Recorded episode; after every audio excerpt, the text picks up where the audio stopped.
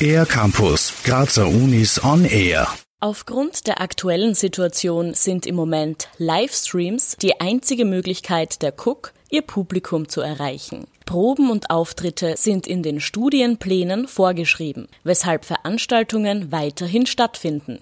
Thomas Bergner, Ton- und Videomeister an der Kunstuni Graz es ist nicht das, wofür Theater eigentlich gedacht ist, dieses Live-Erlebnis. Ich bin mit den Darstellern, mit den Musikern im selben Raum, erlebe das in dem Moment, auch diese ganze Vergänglichkeit, die einen gewissen Reiz bei darstellenden Künsten ausmacht, die gibt es halt natürlich nicht, weil das Material, das wir da produzieren, das ist natürlich dann archiviert für immer und ewig. Es ist im Internet, das heißt, es verschwindet da so schnell nicht mehr. Nicht nur die technische Abwicklung und die Organisation haben sich verändert. Thomas Bergner vergleicht die Arbeit der Bühnentechnik nun mit den Aufgaben von einem Fernsehsender. Also so wie halt eine Regisseurin mit den Technikern spricht, wie sie gern das Licht hätte, wie sie gern den Ton hätte, so wird jetzt eine Regisseurin mit Technikerinnen sprechen müssen und wollen, wie hätte ich gern den Bildschnitt, wo möchte ich, welche Kameraperspektiven möchte ich haben, was ist mir in der Szene gerade wichtig, wo, eben, wo möchte ich das Auge des Publikums hinlenken. Etwas, was eine Fernsehregisseurin schon seit Jahren macht, werden halt jetzt in Zukunft auch Theater- und Opernregisseurinnen machen.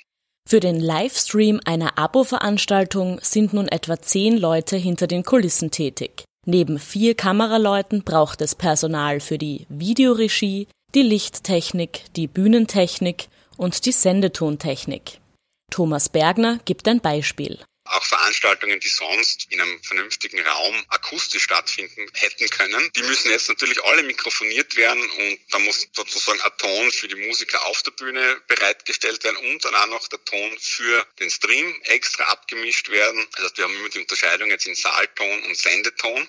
Livestreams sind also insgesamt in Bezug auf Organisation, Planung und technische Abwicklung aufwendiger.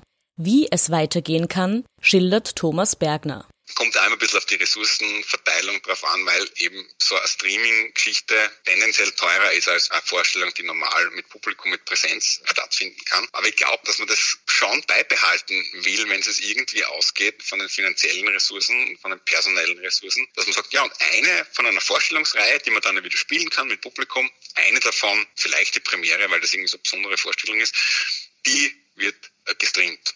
Der nächste Livestream Kammermusik mit dem gewissen Extra kommt am Mittwoch, dem 10. März aus dem Mumut. Alle Termine gibt es online auf www.cook.ac.at unter Veranstaltungen. Für den ER-Campus der Grazer Universitäten Valerie Therese Taus. Mehr über die Grazer Universitäten auf ercampus-graz.at